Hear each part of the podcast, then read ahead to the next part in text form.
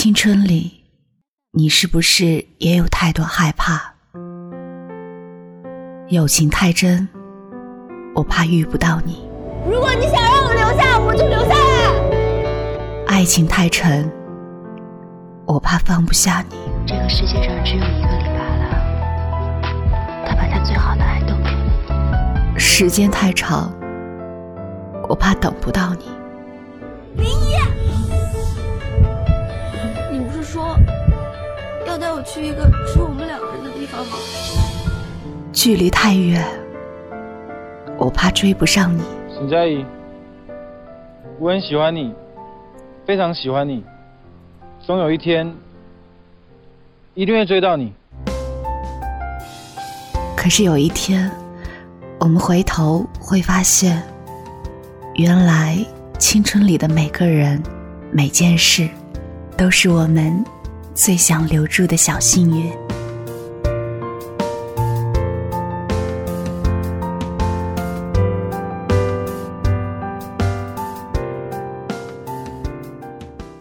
你好，欢迎收听青苹果音乐台，我是遇见，这里是与青春有关的故事。今天要跟您分享的是上个世纪三四十年代西南联大的学生们的青春岁月，特别有年代感的故事。我读了之后很受触动，把这份触动分享给你。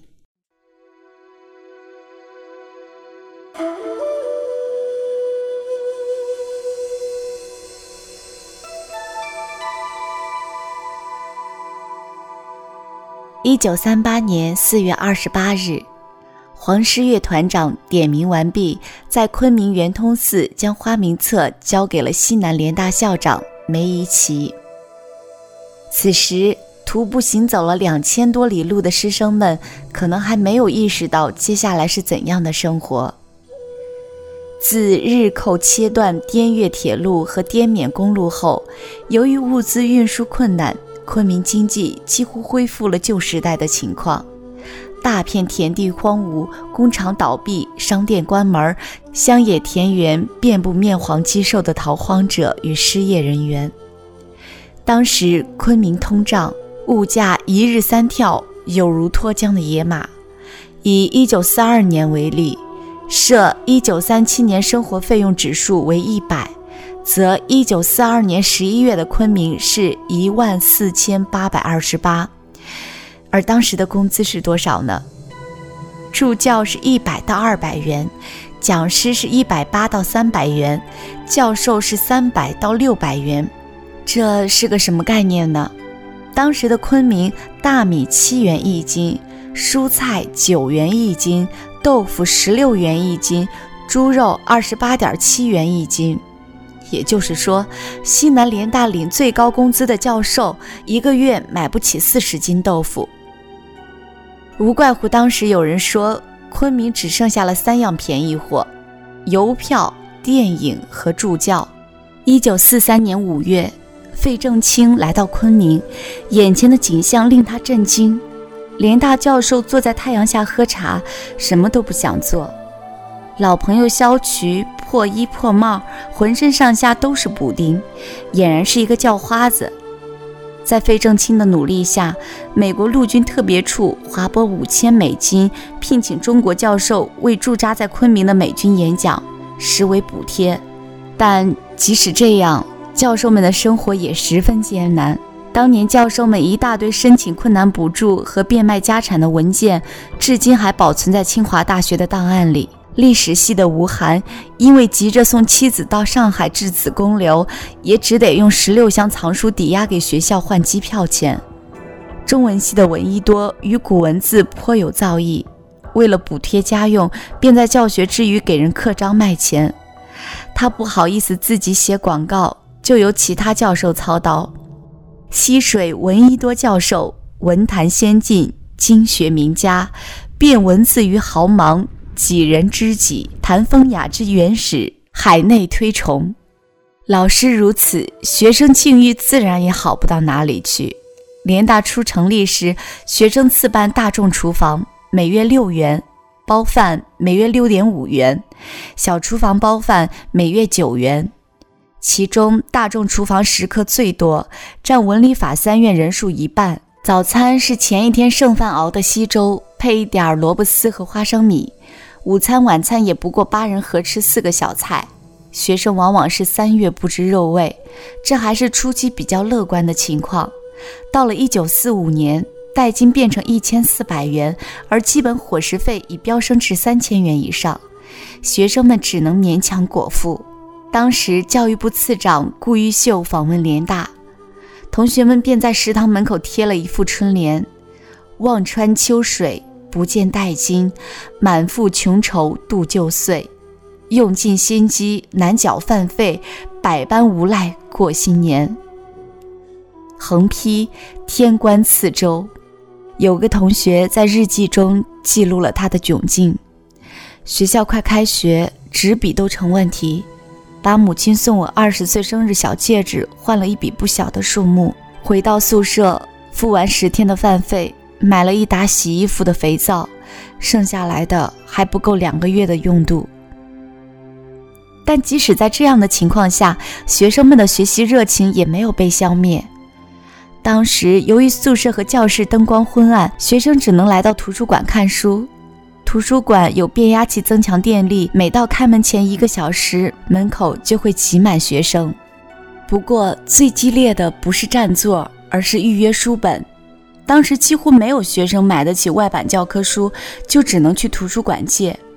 比如陈岱孙教授的指定教材是菲尔柴尔德的《经济学概论》，这门课有一百多名学生，但书只有五六本。所以，宿舍同学和伙食小组经常派人检查图书是否准时下船，以便第二天分配。实在借不到，便用最粗劣的纸传抄。慢慢的，联大形成一个风气：学生每读完一年课程，便把教材转让给下一班学弟学妹，同时再跟学长学姐借要用的书。如此，各个年级上课都有书用，待到毕业，却又是两手空空。据说当时的联大学生穷得连抢劫犯都懒得多看一眼。西南联大的宿舍本是梅贻琦请了梁思成、林徽因夫妇来设计的，然而学校拿不出经费盖他们土稿上的大楼，于是只好一改再改，最后修成茅草顶的土坯房。每到下雨时，上铺同学便不得不撑开雨伞，以免雨水从日益增宽的茅草空隙中落下来。大家慢慢意识到贫穷的日子将会持续下去，于是学生当掉冬衣，购买秋天新学期的参考书；天气变冷时，又把书当掉，把冬衣换回来。物价疯涨的1943年，学生甩卖物品成了司空见惯的事儿。出售的东西包括半旧的西装、自制的墨水和浆糊，有时甚至会有计算尺和钢笔这样的吃饭家伙。教授们也各显神通。物理学家赵忠尧设计了制造肥皂的用具，在家里生产中和牌肥皂。航空系主任王德荣和化工系主任谢明山联合研制出了希曼墨水，在昆明市场上居然和名牌派克墨水分庭抗礼。生物系的汤佩松和潘尚珍更是建了一个酒精提炼及发酵工厂。为当时因战乱导致缺货的各高校和医院解了燃眉之急，就连梅贻琦校长的夫人韩永华都亲自做起了米糕，拿到市场上卖。安静书桌的稀缺，国破家亡的愤恨，都让当时的学生们对知识更加渴求，而共同的战争经历和艰苦岁月，也让师生们的关系更加亲密。陈岱孙回忆说。警报一响，师生一起跑出去。敌机飞到头上时，大家一起趴下。过后，学生抬头一看，原来是某某老师，相视一笑。经过八年这样的磨砺，以前高高在上、不可接近的老师和谦卑驯顺的学生之间的距离，前所未有的被拉近。正是在这样的环境里，这批师生共同铸就了中国教育史上的传奇。翻看联大师生名录。陈寅恪、钱穆、周培源、梁思成、陈省身、王力、朱自清、冯友兰、沈从文、陈岱孙、闻一多、钱钟书、华罗庚、费孝通，不禁让人发问：这该是怎样的一所学校？这篇文章是出自腾讯大家里的吴二棒所做的文章，读了之后感慨万千。在那样艰苦的岁月里，有那么多师生依然在追寻着知识，追寻着真理。看看现在的环境，学习条件、学习资源都好了特别多，可是用心的有多少呢？我们培养出来的大家又比那个时候多了多少呢？感谢您的收听，这里是与青春有关的故事，我是遇见。新浪微博搜索“遇见”加上园丁的拼音可以找到我。我们下期节目再会。雨后有车驶来，驶过暮色苍白，旧铁皮往南开，恋人已不在。收听浓烟下的诗歌电台，不动情的咳嗽，至少看起来归途也还可爱。琴弦少了姿态，再不见那夜里。听歌的小孩，时光匆匆独白，将颠沛磨成卡带，已枯卷的情怀，它碎成年代。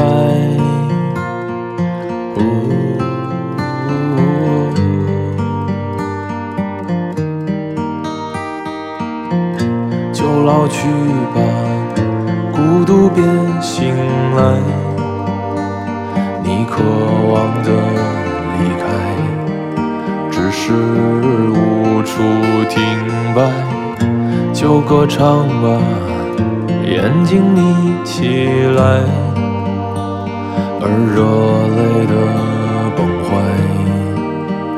只是没抵达的存在。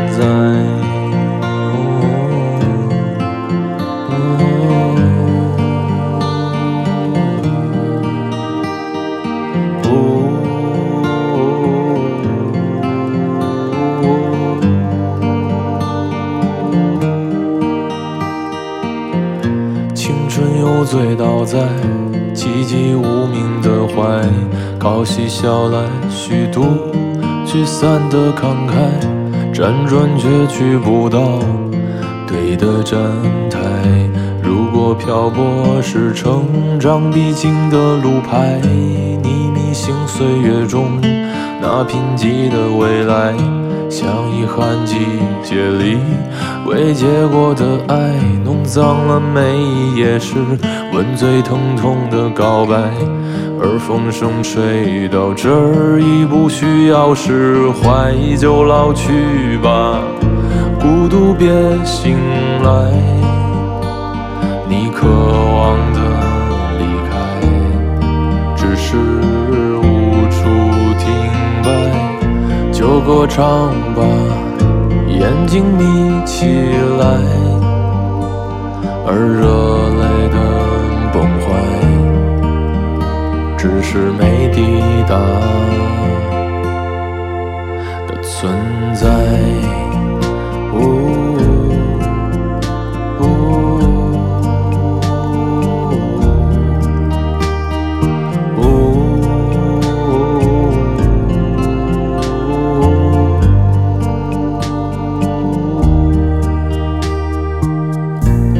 甜蜜的忍耐，繁星润湿窗台，光影跳动着，像在困倦里说爱，在无谓的感慨，以为明白，梦到他的地方，尽已爬满青。